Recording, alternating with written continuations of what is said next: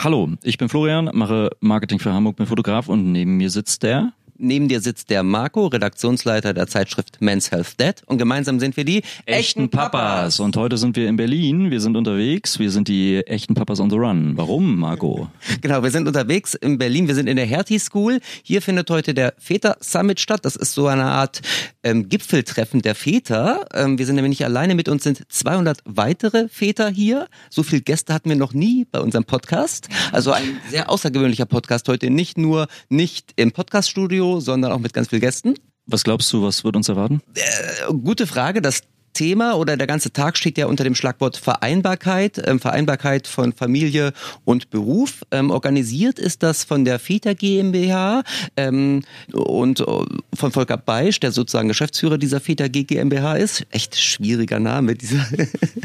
und ich würde mal vorschlagen, wir stürzen uns jetzt mal ins Getümmel, suchen den Volker Beisch, um nochmal uns von ihm erklären zu lassen, was heute hier genau abgeht und wie das eigentlich mit dieser Vereinbarkeit genau geht, oder? Absolut. Und ihr kommt mit. Dann bis gleich. Bis gleich. So, wir haben Volker, Volker Beisch gefunden. Wir haben tatsächlich Volker Beisch gefunden, den Organisator ähm, des Väter Summits und der Geschäftsführer der Väter G GmbH. Ähm, genau. Volker, du hast wenig Zeit, aber erzähl uns doch ganz kurz mal, um was geht es heute? Väter Summit ist vielleicht für viele irgendwie so ein bisschen kryptisch. Ja, nee, das, wir führen das schon zweiten Mal schon durch, äh, den Väter Summit. Heute äh, sind wirklich alle Väter, sag ich mal, äh, aus unseren Väter-Netzwerkunternehmen heute hier in Berlin, aber auch viele Berliner natürlich.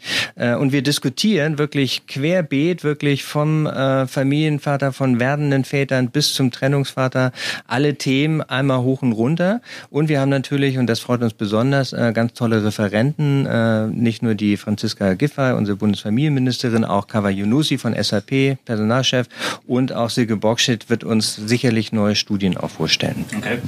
Ähm, jetzt haben wir das Thema Vereinbarkeit, das haben wir ja auch schon mal besprochen. Du warst ja schon mal Gast bei uns im Podcast. Ähm, vielen Dank. Ähm, wie geht das denn eigentlich heute? Was, was werden die äh, Besucher einfach so mitnehmen vielleicht? Was, wird, was ist dein Wunsch, was sie mitnehmen? Ja, also wir haben ja eine Blitzumfrage gemacht äh, am Dienstag und war ganz interessant. Wir haben hier wirklich die Pioniere und die Trendsetter. Immerhin ein Drittel derjenigen, die heute hier sind, arbeiten in Teilzeit. Äh, allerdings und allerdings, und das ist ganz interessant, zwar also die Hälfte, bisschen mehr als die Hälfte ungefähr, äh, arbeitet flexibel, also mit flexiblen Arbeitszeitmodellen.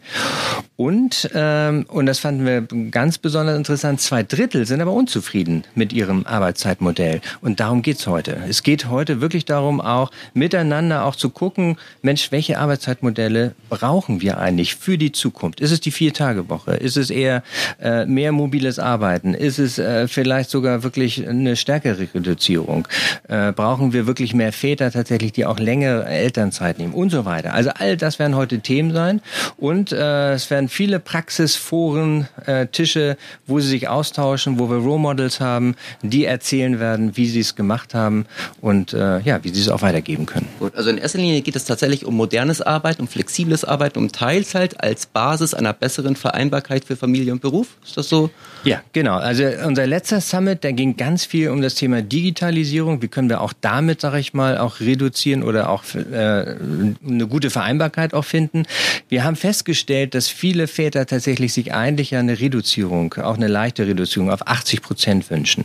Und das ist die große Herausforderung. Und über die wollen wir heute reden, auch mit den Politikern, auch natürlich mit den Unternehmen.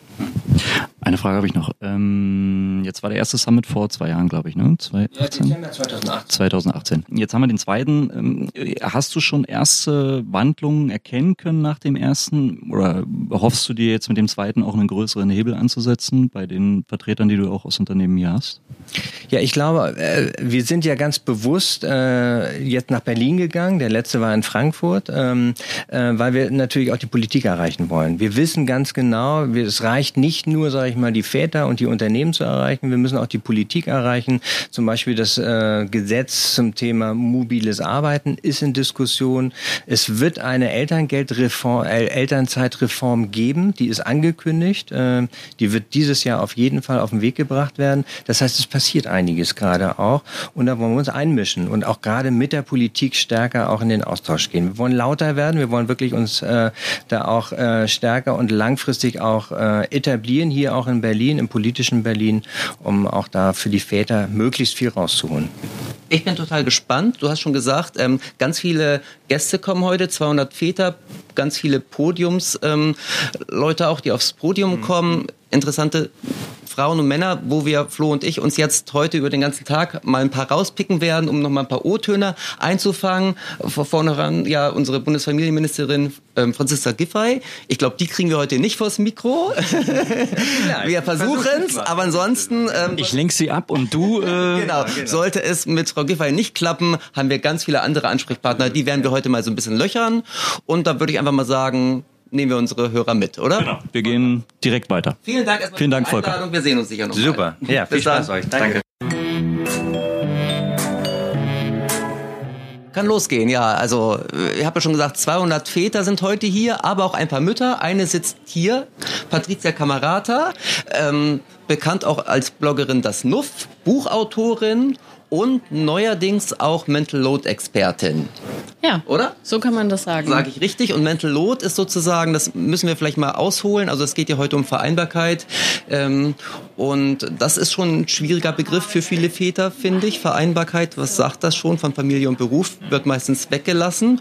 Und hinzu kommt halt dieser Begriff Mental Load, der eng mit Vereinbarkeit verbunden ist. Magst du es einmal kurz erklären, bitte? Was ist Mental Load für alle Väter, die davon noch nie was gehört haben? Und ich befürchte, das sind einige. Ähm, genau, also Mental Load äh, kann man sich sehr gut angucken, wenn man auf YouTube ähm, Familienmanagerin eingibt und sich äh, ein Vorwerkvideo anguckt, weil das äh, wunderbar zeigt drei Aspekte, die bei Mental Load eine große Rolle spielen, nämlich die Unsichtbarkeit der ganzen Arbeit, die man hat, die mangelnde Wertschätzung und dass die Verantwortung bei einer Person ist. Das heißt, wir sprechen hier eher vom Privatbereich und äh, man kann eben sagen, dass so bei 95 95 Prozent aller Familien die ganze Verantwortung dafür, dass der Alltag als Familie funktioniert, bei den Frauen liegt. Und damit verbunden ist eben nicht nur die Verantwortung als solches, sondern auch, ähm, dass man ja Verantwortung auch für Abhängige übernimmt, also für Kinder und dass man äh, dort äh, eben oft nicht sagen kann, das mache ich nicht oder da sehe ich mal drüber hinweg, sondern da hängt ja immer so das Wohl der Kinder, äh, die Entwicklung der Kinder dran. Äh, und zum anderen ähm, geht es eben ganz viel um Aufgaben, die nicht gesehen werden. Also an einem Beispiel, äh, wenn man sagt, na ja, eigentlich so was ganz Einfaches, Kind wird zum Kindergeburtstag eingeladen, äh, man müsste ein Geschenk Geschenk besorgen. Dann ist das vielleicht was, was man als Frau an den Mann delegiert und er sagt, alles klar, jetzt besorge ich das Geschenk. Aber eigentlich ist ja die Aufgabe, das Kind muss zu diesem Kindergeburtstag. Und daran ist Mental Load sozusagen das Unsichtbare, nämlich wie kommt das eigentlich dahin? Wird das abgeholt von der anderen Mutter, vom anderen Vater? Brauche ich da eine Vollmacht? Muss ich morgens an die Vollmacht denken, die mit in die Schule zu geben? Muss ich die Erzieherin ansprechen, die Lehrer? Waren wir eigentlich schon mal eingeladen? Was haben wir da eigentlich geschenkt? Wie kommt eigentlich das Kind wieder nach Hause? Haben wir die Kontaktdaten? Wissen wir, wo die Leute wohnen? Wohnen haben wir, was weiß ich. Also es sind ganz viele Sachen dabei, über die man eben ganz oft nicht spricht. Und das sind alles Kleinigkeiten, aber in Summe eben wird es ein Riesenballast, der natürlich eben dann an einer Person schnell zu einer Überlastung auch äh, führen kann. Und es wird oft halt auch gar nicht gesehen von dem Partner, was eben ein großes Problem ist. Also da ist gar nicht die Unterstellung, dass ein Partner sagt, ich sehe das alles und ich ignoriere das, sondern man ist es durch die Rollenbilder so gewöhnt, eigentlich nicht viel darüber zu sprechen. Und und was vielleicht auch noch eine Rolle spielt, und dann bin ich fertig, ist die steigende Erwerbstätigkeit der Frau. Also wir leben ja nicht mehr in, in so einer Welt, wo dominant ist, dass die Frauen zu Hause sind und sich eben um Haushalt und Kinder kümmern und der Mann geht arbeiten, sondern es gibt ja viele Konstellationen, also drei Viertel aller Familien funktionieren so, dass die Frau eben mindestens auch arbeiten geht. Wie könnte man das von einem typischen Burnout, was für mich, glaube ich, so die erste Assoziation war, ähm, abgrenzen? Ist das, ist das eine Form von Burnout eigentlich? Ähm, also ich für mich, äh, wenn man tatsächlich die äh, Kriterien von Burnout äh, in der Suchmaschine quasi eingibt, äh, ist das äh, absolut der Weg dorthin. Also es ist auf jeden Fall die ähm, Burnout, das kennt man ja verschiedene Stufen und das ist auf jeden Fall der Einstieg in Burnout. Und deswegen ähm, sollte es äh, allen Familien eigentlich gelegen sein, dass man vermeidet, dass eben einer der Partner in, äh, in, in diesen Teufelskreis eben kommt äh, und von der Überlastung dann irgendwann das tatsächlich in handfesten Burnout auch kippt. Wie kann man den Schalter umlegen als Familie? Es ist ein typisch weibliches Phänomen. Frauen leiden darunter, Männer, du sagst, es ist unsichtbare Arbeit, Männer sehen sie tatsächlich nicht. Wie kann man sie sichtbar machen für die Männer? Also das allererste ist, glaube ich, ganz banal, nämlich, dass wir jetzt einen Begriff dafür haben. Also äh, dieses Problem gab es ja quasi schon immer und das ist durch einen Comic äh, einer französischen Zeichnerin, der auch einfach Mental Load äh, heißt, also als Begriff sichtbar geworden. Und ich habe das Feedback von ganz vielen Frauen, die zu mir kommen und sagen, oh Gott, das, jetzt weiß ich endlich, was mit mir los ist und jetzt habe ich dieses Wort und jetzt kann ich mit meinem Partner auch darüber sprechen, irgendwie was schief läuft. Und der zweite Schritt ist eben wirklich zu sagen, wir gucken uns mal an, was diese unsichtbaren Sachen alle sind. Und das ähm, geht tatsächlich nur mit Reden und ähm, vielleicht auch, äh, das empfehle ich, aber ich mag Excel-Listen auch sehr gerne äh, in der Arbeit, dass man wirklich mal, ähm, dass sich alles aufschreibt, äh, was alles zu tun ist an Kleinigkeiten, die man eben sonst nie erwähnt, wie dass die Betten bezogen werden, die Blumen gegossen werden und andere Themen und dass man dann aber nochmal unterscheidet, wer denkt daran und wer macht's, weil ähm, viele leben schon in Beziehungen, wo der Partner gut die Hälfte der To-Dos übernimmt, aber eben nicht dieses, ich hab's im Kopf, ich habe diese lange To-Do-Liste und ich steuere das und ich trigger das auch an oder ich trage die Verantwortung dafür und genau das ist ja der Teil, wo quasi wir jetzt alle ran wollen, nämlich die Verantwortung zu verteilen und dass eben nicht diese ewig ratternden To-Do-Listen in in, im Kopf einer Person sind, sondern nach Möglichkeit eben in zwei Köpfen verteilt. Das Thema Kommunikation ist ja, ne, ist ja ein wichtiger Fakt eigentlich. Ab wann würde die Kommunikation nach der Definition irgendwann beginnen? Also ähm, setzt sie vorher ein oder dann erst später, wenn der Konflikt quasi da ist ähm, und man dann erst anfängt zu reden? Ich glaube leider ganz oft äh, mit dem Konflikt erst. Es wäre aber natürlich wünschenswert, wenn wir eine Kultur entwickeln, die eben nicht sagt, oh, Liebe bedeutet, ne, wir verstehen uns ohne Worte, wir lesen uns alles von den Augen ab und natürlich weiß mein Partner, was ich brauche, sondern dass man relativ früh und am besten quasi bevor man Kinder bekommt, weil da steigt die Belastung natürlich natürlich wirklich sich so einen regelmäßigen Termin nimmt. Das empfehle ich zumindest, dass man sagt, wir machen wirklich eine Wochenplanung regelmäßig, ähm, weil wir da Transparenz eben über quasi den Regelbetrieb äh, bekommen, aber dass man auch eine Kultur pflegt, wo man sich vielleicht einmal im Monat sogar Zeit nimmt und auf die Metaebene geht und sagt, Mensch, wie ist das gelaufen? Ja, was haben wir uns eigentlich vorgenommen? Hat das geklappt? Gab es da Schwierigkeiten? Sind Sachen dazugekommen? Gibt es eigentlich Aufgaben, die wir beide total blöd finden, dass wir uns da mal abwechseln, weil warum soll eigentlich einer immer den Biomüll den Rest seines Lebens irgendwie runterbringen? Sowas ist banal, aber sorgt natürlich auf Dauer einfach auch für Frust. Oder dass man eben ja wirklich ähm, darüber spricht, wie es einem so geht mit den Aufgaben, ob man Verantwortung vielleicht ganz abgeben will, weil man sagt, du Elternabende, das ist nichts für meine Nerven und der andere sagt, du, das mir, ich sitze einfach die Stunde drin und bringe dann das Protokoll nach Hause, alles gut, das mache ich. Ähm, aber man muss, glaube ich, als Paar einfach wirklich da noch nochmal eine andere Kommunikationskultur entwickeln und eben von diesem Romantikideal so ein bisschen abweichen. Gut, also das ist ein Thema, da kann man, glaube ich, den ganzen Tag drüber sprechen. Ich glaube, es wird auch ein Thema sein, was uns dieses Jahr und auch die nächste Zeit nochmal intensiv begleiten wird, immer wichtiger wird. Du schreibst auch ein Buch gerade zu dem mhm. Thema, was im Herbst erscheint. Mhm. Äh, heute wirst du auch als Referentin zu dem Thema nochmal was sagen. Und, aber ich glaube, hier müssen wir es erstmal ähm, abkürzen und nochmal schauen, ähm, wie die anderen Leute auf das Thema reagieren. Und tatsächlich geht es ja hier nicht ohne die Väter. Die müssen ja die Arbeit mitnehmen. Davon haben wir hier ganz, ganz viele. Und da bin ich mal sehr gespannt, wie das Thema heute hier noch ankommt. Es geht übrigens nirgendwo ohne die Väter. Also das Problem löst man nur gemeinsam. Gut. Bin ich, bin ich ja froh. Okay. Danke, dass du die Zeit hattest. Genau, Jetzt danke dir. So mal ein paar Väter. Richtig. Und vielleicht sehen wir uns im Herbst, wenn das Buch, dein Buch erscheint. Danke. Dankeschön. So, wir sind zurück. Wir haben Fabian gefunden von New Kid and the Blog. Genau, ein, ein Papa-Blogger, ähm, im Grunde ein Papa-Blogger der ersten Stunde, sage ich mal, oder? Also dich gibt es schon relativ lange. Den, also mich gibt es seit 1981, den Blog gibt es seit Ende 2013. Ah, genau, also eine, ein Urgestein sozusagen. Und ähm, du bist heute hier, unter anderem auch, weil das Thema Vereinbarkeit dich, glaube ich, seit einiger Zeit auch umtreibt. Und das ist ja das Hauptthema dieses Tages, dieses Gipfeltreffens der Väter. Und du inzwischen auch das Thema Mental Load sehr für dich entdeckt hast. Ähm, dazu hat uns ja Patricia schon ein bisschen was erzählt, aber es wäre natürlich mal spannend, das aus Vätersicht zu, zu, erfahren. Ja, soll ich einfach mal erzählen, wie ich, äh, wie ich das Thema für mich oder eher stellvertretend für mich, für andere Väter Gerne, entdeckt habe. Ja. Ähm, das war tatsächlich, du nennst gerade Patricia, äh, auf ihren ähm, Blog und auf ihren ähm, Instagram-Seiten habe ich vielleicht zum ersten Mal davon gehört, ich bin mir nicht mehr sicher, ähm, nahm aber wahr, dass dieser Begriff Mental Load aufpoppte und dass sich viele ähm, Mütter, zumindest in dieser Elternblogger-Blase, in der wir uns im weitesten Sinne irgendwie befinden, ähm, sich damit beschäftigen und offenbar mit diesem Problem identifizieren können. Und ich habe, nachdem ich mich da ein bisschen reingelesen habe, was das denn bedeutet, gemerkt, dass es tatsächlich auch so ein bisschen unser Problem zu Hause ist. Ähm, dass ich mich, wenn ich mich mal mit meiner Frau streite, ähm, dass es dort um ähnliche Themen geht, wie, äh, wie die, die Patricia und andere Mütter dort beschrieben haben. Eben, dass man denkt, man teilt sich alles 50-50 ungefähr.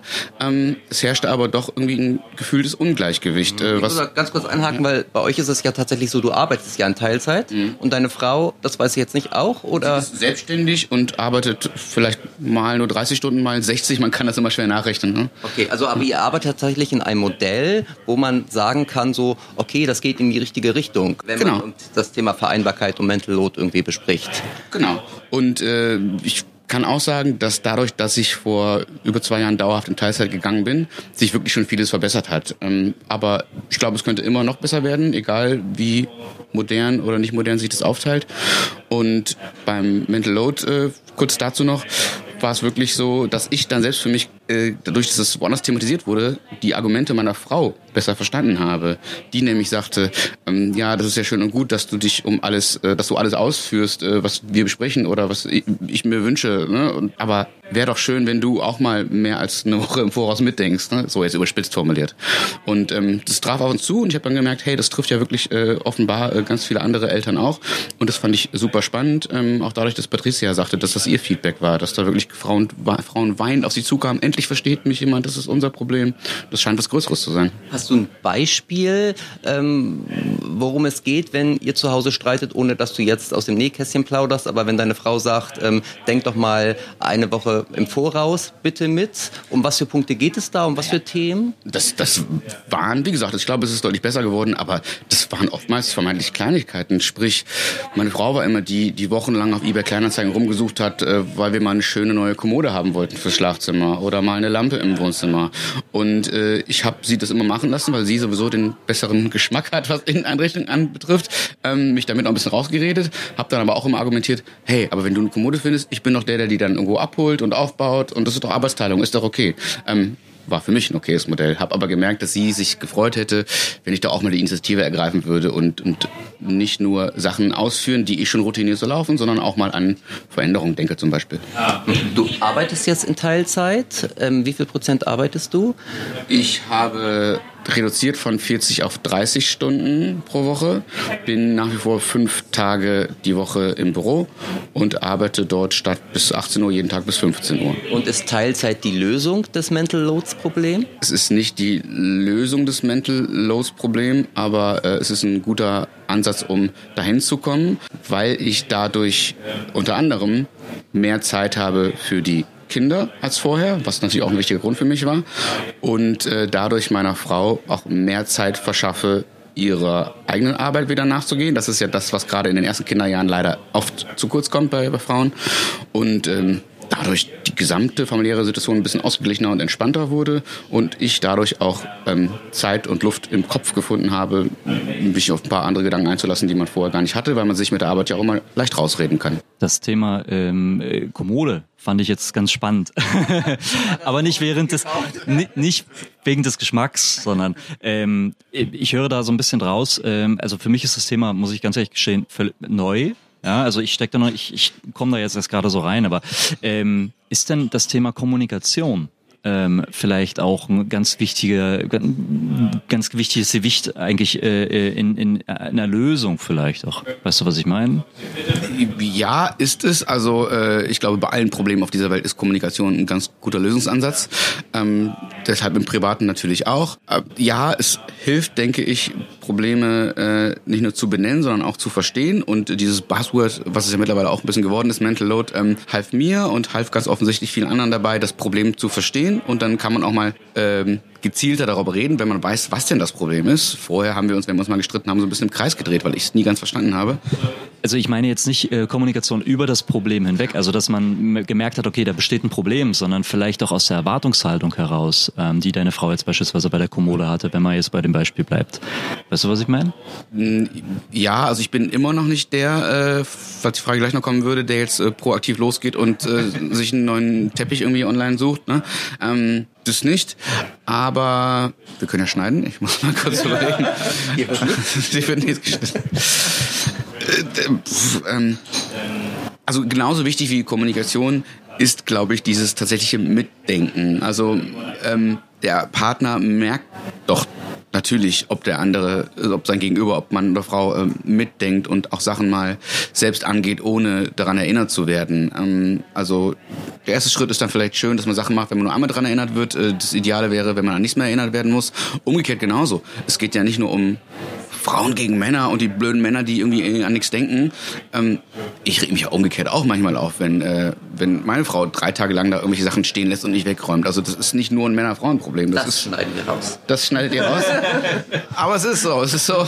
Aber ich, ich, will damit nicht die Männer verteidigen. Aber ich wollte sagen, das ist ein, ein Paarproblem und nicht immer nur geschlechterspezifisch. Ja, genau. Und Mitdenken, finde ich, ist ein gutes Stichwort, weil das ist in der Tat etwas, was Männer in diesem Bereich oft noch lernen müssen. Also erkenne ich auch bei mir, dass ähm, da es manchmal noch ein bisschen hapert.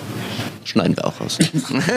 Schauen wir mal, wie wir hier heute weggehen alle, ob wir uns die Köpfe einschlagen oder nicht. Ja.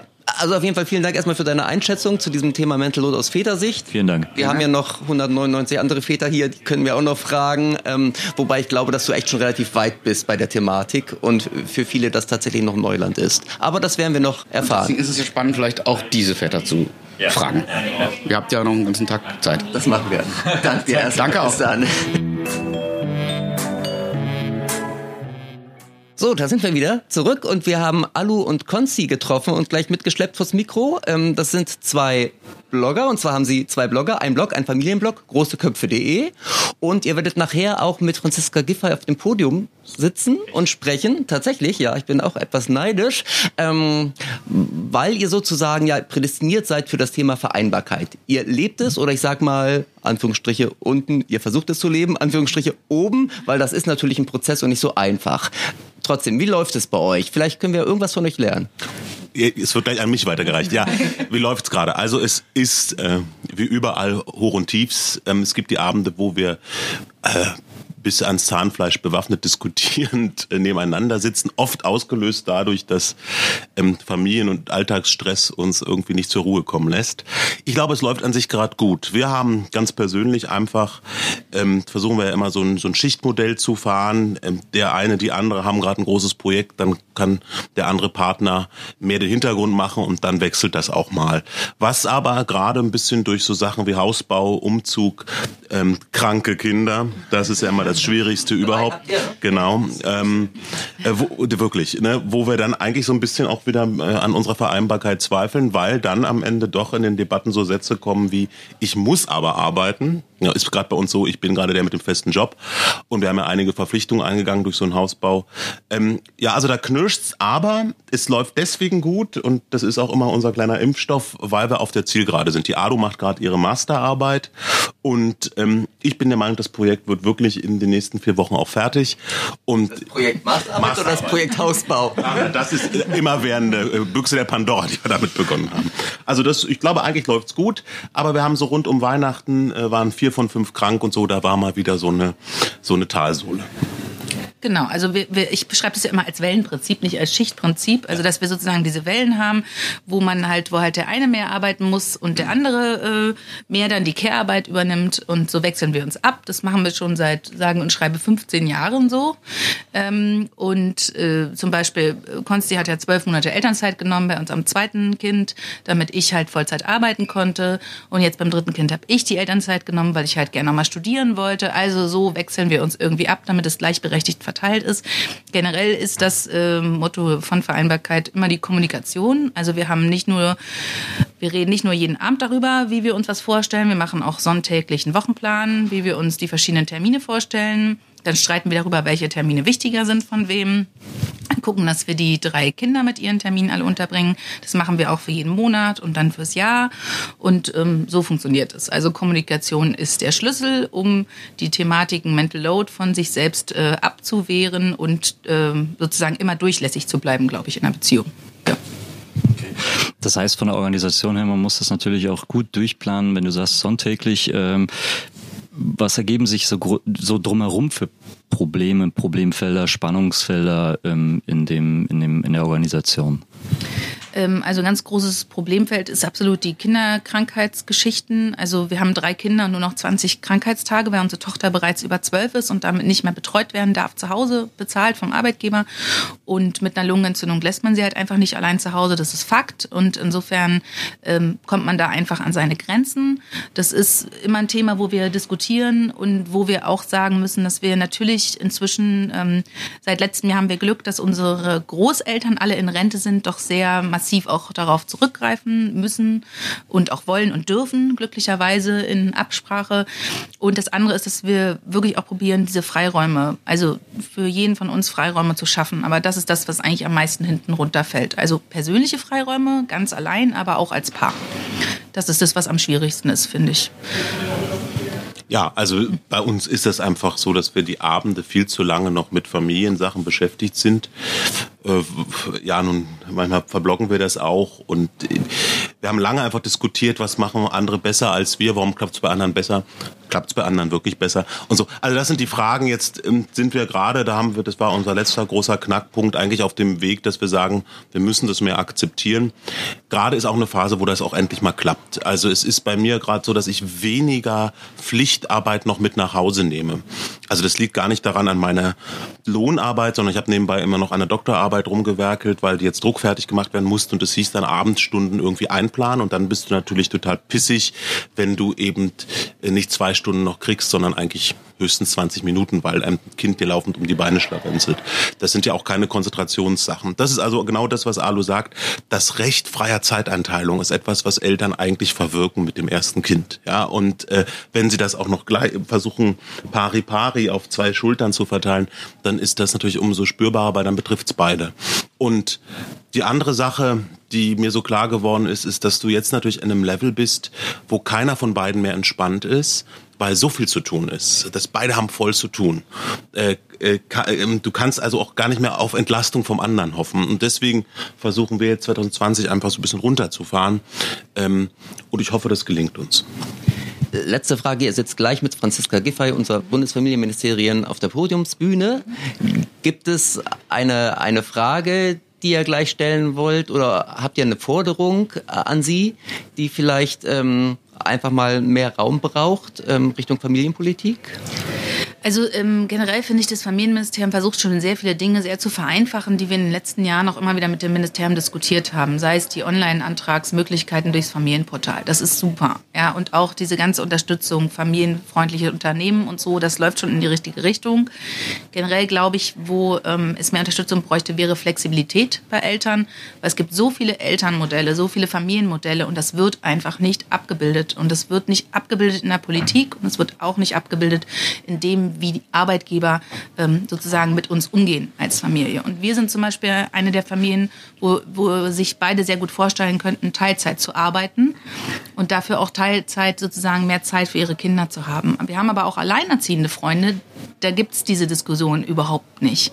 Und die fühlen sich überhaupt nicht gesehen. Insofern bin ich zum Beispiel in Bezug auf die Krankentage absolut dafür, dass das flexibler gestaltet werden muss in einem bestimmten Altersrahmen. Das kann nicht sein, dass du zehn Krankentage hast und jeder weiß, wer eine Kita-Eingewöhnung mitgemacht hat, zehn Krankentage sind ein Witz. Das bringt dir gar nichts. Und Alleinerziehende bräuchten sowieso von vornherein schon mal mehr Krankheitstage für ihre Kinder. Und sowas, finde ich, da müsste man nochmal drüber nachdenken, ob man da nicht flexiblere Systeme für alle Familienmodelle schaffen könnte.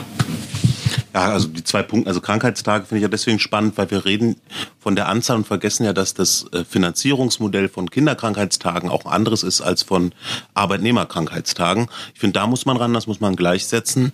Also dieses äh, Problem mit äh, die Krankenkasse stockt auf ne, zu diesem Netto-Tagessatz, aber auch nur bis zum bestimmten Betrag mhm. und irgendwie auch, wenn ich es richtig erinnere, genau, du du hast dann eben immer nur dein Brutto und die lassen immer nur dein Netto und nicht dein Brutto raus und das sind so ein bisschen Probleme, da muss man ran. Also wer Kinder betreut, ist genauso krank, wie wenn er selber mit einer Erkältung oder ähm, Schlimmerem da niederliegt. Das ist der eine Punkt. Der andere Punkt, wenn ich so auf diese ganze Diskussion um Frau Giffey auch in den letzten Tagen gucke, frage ich mich, Sie, also das Familienministerium macht viel Gutes. Ich glaube, die grundsätzliche Frage ist die Frage der Arbeitswelt. Das haben wir noch nicht eingeholt und das glaube ich fast wäre eigentlich ein, ist ein sowas von sozialdemokratisches Thema. Da müsste man mal rangehen als sozialdemokratisch geführtes Ministerium und da nun Ihr Ressortkollege im Arbeitsministerium auch derselben Partei angehört, das wäre mal ein Schritt. Ein Projekt zu machen, an dem man gemeinsam sagt, wir äh, reden über die neue Arbeitswelt. Und nur ein Beispiel noch zum Schluss. Solange ich viele, also bei uns ist das so, ähm, na klar sind wir in unserer Blase auch, aber solange ich viele Freunde habe, die Eltern sind und in öffentlichen Dienst befristet beschäftigt, zum Beispiel in der Wissenschaft.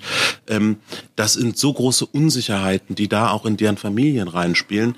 Das muss man abschalten. Und da müssen wir wieder das Rad ein bisschen zurückdrehen. Zum Beispiel dauerhaft angestellte wissenschaftliche Mittelbauleute an Universitäten und Hochschulen.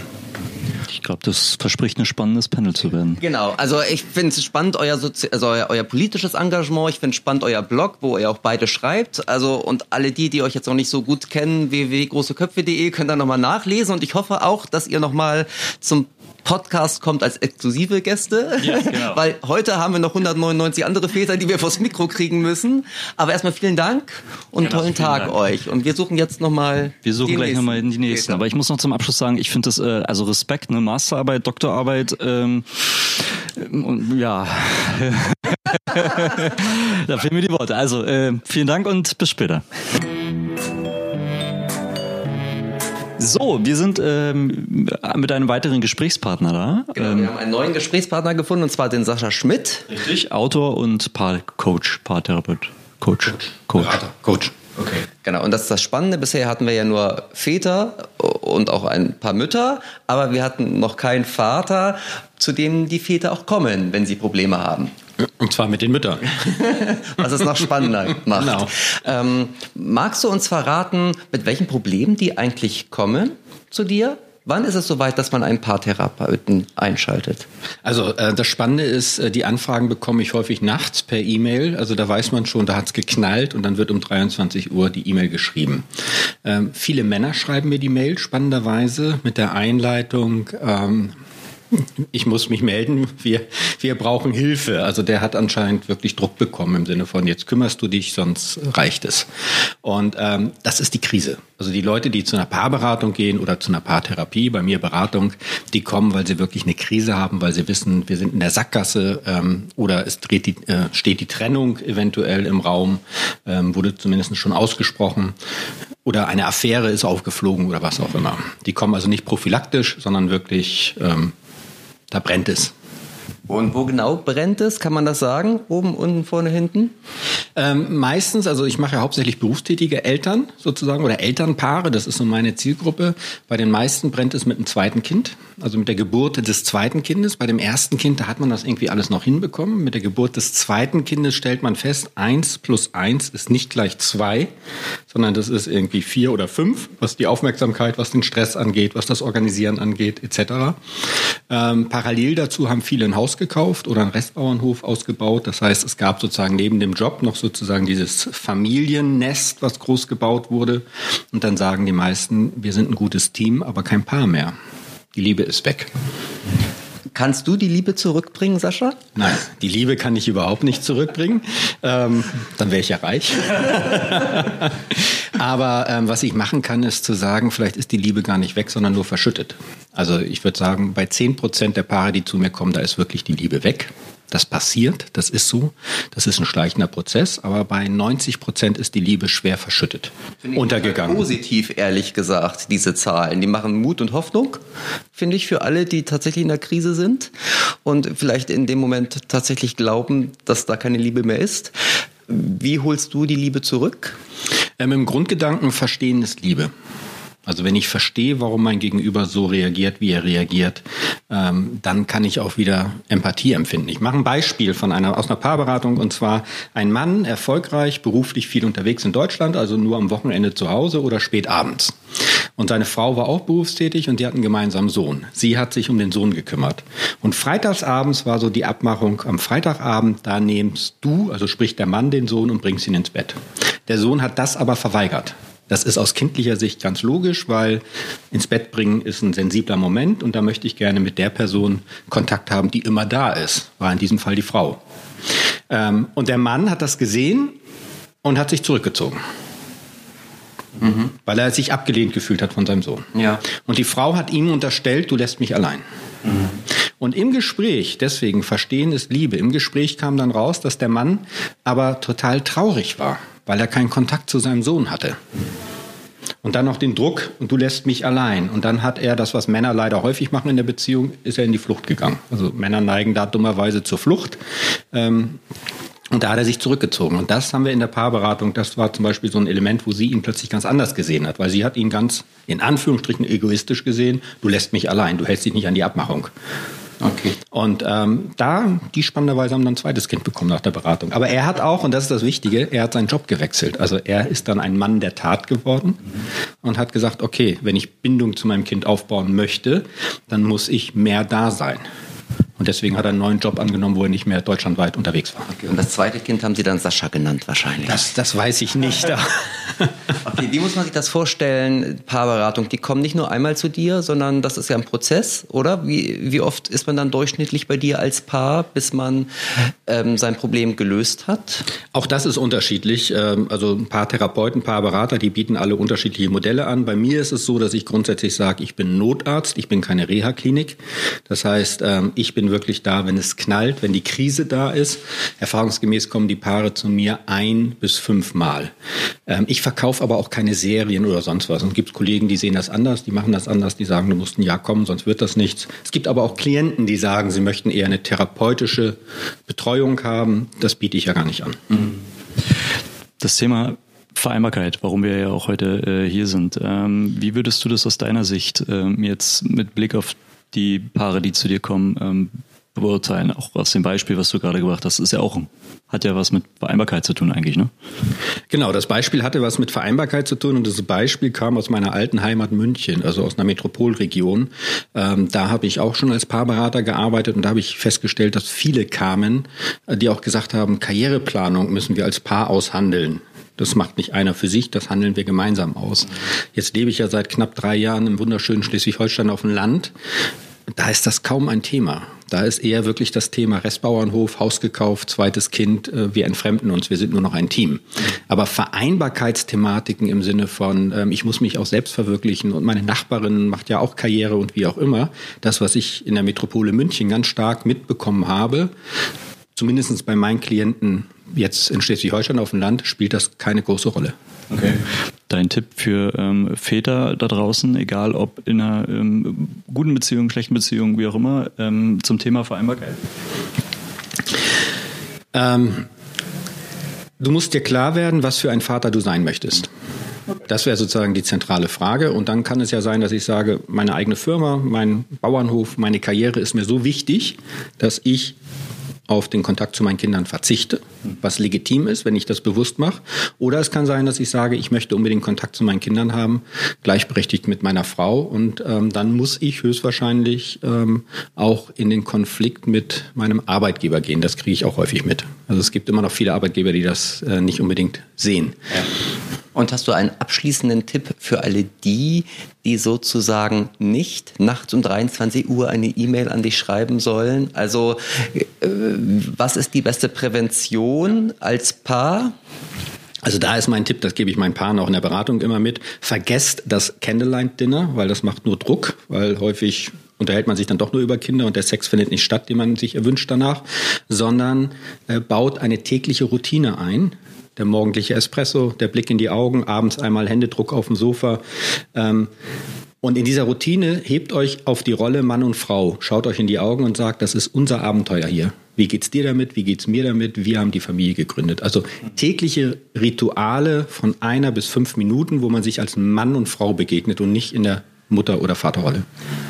Flo nickt auch schon ganz eifrig. Ich glaube, wir laden dich einfach nochmal ein zu einem sagen, ja. Podcast zu dem Thema, gerade zum Thema Paarprobleme und Trennung. Ähm, aber jetzt erstmal vielen Dank. Wir suchen uns auch ein paar andere Väter und Mütter heute. Und vielen Dank, Sascha. Dankeschön. Gerne, ciao. So, da sind wir schon wieder. So, wir, unser letzter Gast heute, leider. Also es gäbe ja noch ganz viele, aber ähm, wir können nicht alle 200 heute hier vors Mikrofon kriegen. Aber wir haben Birk Grühling ähm, erwischt. Birk ist Bildungsjournalist, regelmäßiger Autor von Men's Health Dad. Und bald Konkurrenz, ne? Weil auch ein neuer Podcast. Naja, und ähm, wir haben ja vorhin von Volker Beisch schon gehört, dass das ganze Thema Vereinbarkeit sich im Grunde zusammenfassen lässt zum Thema äh, auch auf das flexible Arbeiten. Also wir müssen anders arbeiten, wir müssen flexibel arbeiten, mobiles Arbeiten, arbeiten in Teilzeit. Und da ist Birk ein sehr, sehr gutes Beispiel, weil Birk, du arbeitest in Teilzeit, richtig? Ja, könnte man so sagen. Also ich arbeite 30 Stunden, wobei ich als Freiberufler arbeite und also keine klassischen Konferenzen habe, kein, keine lange Mittagspause oder andere Dinge, die mich vom Arbeiten abhalten können. Also das heißt, ich arbeite 30 Stunden, aber die sehr komprimiert, sehr fokussiert. Das heißt, es ist so richtig Teilzeit ist es nicht. Also du lebst den Traum aller Väter wahrscheinlich. Könnte man so sagen. Das heißt, bis wann arbeitest du ähm, am Tag? Also ich fange um 9 Uhr morgens an, dann habe ich halt meinen, meinen Sohn in die Kita gebracht. Ähm, das, die Kita liegt am anderen Ende der, der Kleinstadt, das heißt, ich fahre ihn mit dem Auto dahin. Ähm, genau, dann kehre ich zurück, ähm, stelle die Waschmaschine an, räume die Spülmaschine aus, so, und dann fange ich langsam an zu arbeiten. Bis ungefähr 15 Uhr und dann hole ich meinen Sohn wieder ab. Meine Frau stößt dann so um 17 Uhr dazu die Arbeit Vollzeit. Ähm, genau. Ja, und ähm, also das heißt, so Kernarbeitszeiten sind 9 bis 15 Uhr und manchmal setze ich mich dann abends nochmal hin. Genau. Bewundernswert. Ähm, wie, wie, wie seid ihr, habt ihr das vorher so geplant oder habt ihr darüber gesprochen, so wir drehen das Modell jetzt einfach um? Ich gehe Deine Frau geht äh, ganztags arbeiten ja. und äh, du bleibst zu Hause. Also ich meine, äh, oder habt ihr Stäbchen gezogen? Mm, nee, also äh, das war eher so ein bisschen durch Zufall. Also vorher haben wir das tatsächlich klassisch gehabt. Ich habe in Vollzeit gearbeitet und meine Frau in Teilzeit. Und dann ähm, hat sie ein Jobangebot bekommen in Vollzeit, ähm, ein bisschen Veränderung im Job. Und ähm, ich wäre quasi ein, ein ziemlicher Idiot gewesen, hätte ich gesagt, jetzt nee, das darfst du nicht. Und ähm, ich habe gleichzeitig aber immer wieder davon geträumt, nochmal wieder Freiberufler zu sein. Das ist jetzt nicht meine erste Freiberuflichkeit. Genau, und das hat dann einfach sehr gut gepasst. Und ähm, ich habe vorher schon sehr viel Zeit mit meinem Kind verbracht und immer schon versucht, irgendwie freie Nachmittage zu haben und so. Von daher war das einfach, dann hat sich das einfach sehr spontan so ergeben. Es war aber nie eine Diskussion drum, also es war nie von langer Hand geplant, es war aber auch keine lange Diskussion, ob wir das jetzt machen. Die, also das war eine Entscheidung von vielleicht drei Minuten oder so. Okay, aber im Grunde bist du momentan der Hauptverantwortliche fürs Kind, sage ich einfach mal, weil du einfach mehr Zeit mit eurem Sohn verbringst, kennst aber auch die andere Seite, äh, als deine Frau mehrheitlich zu Hause war. Kannst du da einen Unterschied erkennen? Ich meine, so ein Kind entwickelt sich natürlich auch klar. Es ist schwierig zu vergleichen, diese zwei Phasen, aber Fällt dir irgendwas auf, sozusagen, wenn du das schon gegenüberstellst, diese zwei Zeiten? Ähm, ich bin viel näher dran. Das heißt, also ist es tatsächlich fast ein klassischer Rollen, also äh, ein klassischer Rollenwechsel nicht so, aber also man merkt schon, dass sich das einfach sehr verschiebt. Also ich bin jetzt der, der erzählt, was in der Kita los ist, wie es ihm im Moment geht und so. Und ähm, meine Frau kommt dann nach Hause und ist dann doch eher die, die dann vielleicht ein bisschen stärker belagert wird nochmal. Und genau, manchmal ist es auch einfach so, dass wenn ich, wenn wir lange Zeit miteinander verbracht haben, dann kommt ja auch so die, die Phase, wo man, wo man dann auch, beide werden müde und haben auch irgendwann die Schnauze voneinander voll. Und dann ist meine Frau eher so die, die dann so die Entlastung bringt und, und mein Sohn freut sich dann total, dass sie jetzt da ist und dass er andere Sachen machen kann.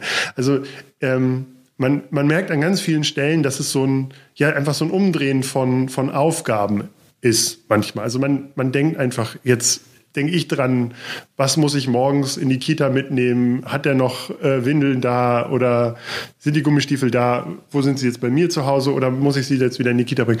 Das ist so ein bisschen, diese Gedankengänge haben sich, glaube ich, geändert. Ich glaube nicht, dass sich da irgendwas für, für mein Kind geändert haben. Wir sind beide noch sehr, sehr präsent. Meine Frau geht einfach sehr früh aus dem Haus und ist dann am Nachmittag eigentlich schon wieder da, so dass, dass wir beide doch schon eine große Rolle spielen und sie jetzt nicht so die also die, die jetzt mit der 60-Stunden-Woche ist, die ihr, ihr Kind nur am Wochenende sieht oder so. Jetzt habe ich ähm, ganz viel gelernt ähm, zum Thema eben Vereinbarkeit und welche Probleme es dabei gibt, ähm, Mental Load, ähm, all das. Du bist jetzt so ein bisschen aus der ich sag mal, aus der Distanz beobachtest du ja diese ganze Debatte. Ähm, wie, wie vergleichst du das mit, mit euch? Also kannst du das verstehen? Kannst du es nachvollziehen? Oder ähm, sagst du eher, naja, eigentlich könnte es doch so einfach sein? Oder leidest du vielleicht sogar unter männlichen Menschen? nee, also ich leide nicht unter Men Mental Load, aber ich muss sagen, dass ähm, vieles einfacher wäre, wenn wir ein klassisches Modell fahren. Also viele unserer Freunde haben er arbeitet, er verdient das Geld, sie arbeitet in Teilzeit. Wenn das Kind krank ist, bleibt sie zu Hause. Sie kümmert sich sozusagen um all diese, diese ganze Arbeit drumherum, die Care-Arbeit. Im, im, es klingt ein bisschen doof, aber natürlich trägt sie Mental Load, aber damit macht es sich die, machen die sich das beide sehr einfach. Also die, die Rollen sind klar strukturiert und man muss nicht äh, darüber reden. Wenn man aber gleichberechtigt das macht, hat man plötzlich das hat man plötzlich das Problem, dass man sehr sehr viel aushandeln muss. Man muss aushandeln, äh, wer macht das was im Haushalt. Ähm, so man muss eigentlich, wer, wer erledigt noch, noch einen Einkauf? Wo können wir, also man muss halt in ganz vielen Stellschrauben immer wieder nachjustieren und immer wieder an sich arbeiten, um sozusagen ja, so ein, so ein gutes, gutes Miteinander rauszukriegen. Und wenn ich den, den Status quo von, von, von vielen anderen oder von, von diesen traditionellen Familienbildern einfach lebe, habe ich diese ganz, dieses ganze Geraffel nicht. So, da da ist mir alles klar. Aber wenn bei uns irgendwie ein Kind krank ist, müssen wir, oder wenn unser Sohn krank ist, müssen wir halt beide gucken. So, wer hat die wichtigeren Termine? Und da muss man ganz schnell aushandeln. Und ähm, genau, da muss irgendwie, wenn ich jetzt heute hier bin, macht meine Frau Homeoffice und das muss alles abgestimmt werden. Wenn ähm, ja, wenn die Frau einfach so zu Hause ist oder sowieso in Teilzeit, ist es überhaupt kein Aushandeln. Da ist es einfach so, Papa fährt zu einer Konferenz, Papa macht eine Dienstreise, also. Aber hättest du es gern anders? Birk? Nein. Nee, absolut. Ihr liebt es, den, den schweren Weg zu gehen. Oder? Ja, ja. Umgangsweg. Ich kann mir nichts anderes vorstellen, weil, also ähm, die Anekdote erzähle ich jetzt inzwischen in jedem Podcast, aber es gibt ähm, auch bei uns. Ähm, es war mal, ich war in Elternzeit und bin stand in der Supermarktkasse und ein Opa meinte zu, hat irgendwie mit meinem Sohn so ein bisschen geschakert und wir haben uns ein bisschen unterhalten und er meinte, dass er jetzt selbst Opa geworden ist und das total toll findet, Zeit mit seinem Enkel verbringen und, und er hat es aber mit seinem Kind verpasst und er meinte so, das ist etwas, das hole ich jetzt mit meinem, mit meinem Enkel nach, die Zeit, die er mit seinem eigenen Sohn nicht hatte. Und das, das ist aber falsch, das geht nicht.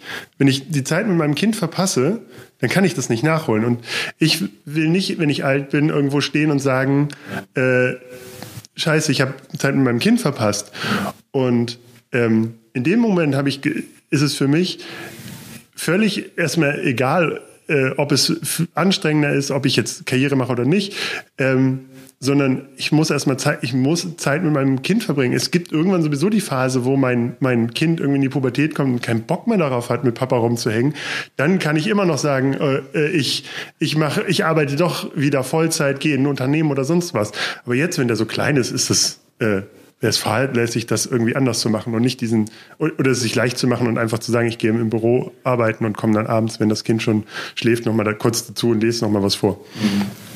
Ich habe abschließend noch eine Frage. Nun arbeitest du als freier Journalist. Da werden viele Hörer und Hörerinnen sagen, naja, freier Journalist, wer, wer kann sich schon die Zeit so frei einteilen? Ähm, das ist Luxus, ähm, ist es auch. Mhm. Aber du hast ja tatsächlich auch schon mal in Festeinstellung gearbeitet. Das heißt, du kennst auch die andere Seite, was möglich ist. Und deshalb noch eine Frage. Hast du einen Tipp für all diejenigen, die halt nicht diese Flexibilität haben, die halt nicht sagen können, ich arbeite nur 30 Stunden die Woche? Wie hast du es mit Festeinstellung gemacht, um trotzdem noch viel Zeit oder möglichst viel Zeit für deinen Sohn zu haben?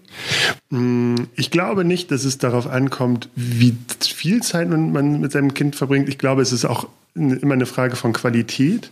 Und nur weil ich nur am Woche, also wenn ich nur wenn ich 40 Stunden arbeite, bin ich kein, kein schlechterer Vater. Ähm, ich glaube, es ist einfach so ein bisschen die, die Frage, wie fokussiere ich das Ganze? Und ich glaube auch, ähm, auch ein Handwerker ähm, kann äh, in irgendeiner Form Modelle finden, wo er Zeit mit seinem Kind verbringt. Also es gibt ganz viele Schichtarbeiter, die mir gesagt haben, ähm, wir, ich bin ganz präsenter Vater, weil ich äh, eine Nachtschicht übernehme, weil ich versuche, keine Wochenendschichten zu übernehmen und weil ich meinen Schichtplan einfach gut einteile und so an bestimmten Momenten in meinem Sohn präsent bin und auch zum Kinderarzt gehen kann. Ich glaube, man muss sehr, sehr viel darüber reflektieren, ähm, wo kann ich, wo kann ich Punkte schaffen, was ist mir auch wichtig. Ähm, genau. Und versuchen, wenn ich sage, mir ist es wichtig, einmal in der Woche zum Kinderfußball zu gehen, dann muss ich versuchen, irgendwie das frei zu schaufeln. Und wenn ich morgens zwei Stunden früher zur Arbeit komme oder so, das ist, ich glaube, da, da kann man viel auch mit den Arbeitgebern machen. Und man muss ja auch sehen, dass die Zahl der Arbeitsplätze, die wenigstens teilweise im Homeoffice arbeiten können, extrem zunimmt. Also natürlich der Erzieher, der Müllmann wird es nicht machen können, aber auch da gibt es, gibt es Modelle der Flexibilität. Okay, super Anregung. Finde ich auch, ja. Muss halt jeder wirklich für sich umsetzen und überlegen, wie passt das in meine Beziehung, in meine Familie, in meinen Job. Genau. Und ich glaube, das waren ein paar ganz gute abschließende Worte für heute zum Thema Vereinbarkeit und warum wir hier sind. Genau, dann entlassen wir dich wieder in den Väter Summit und ähm, wir gehen gleich mit. Genau. Vielen Dank Danke. fürs Zuhören. Super, vielen Dank.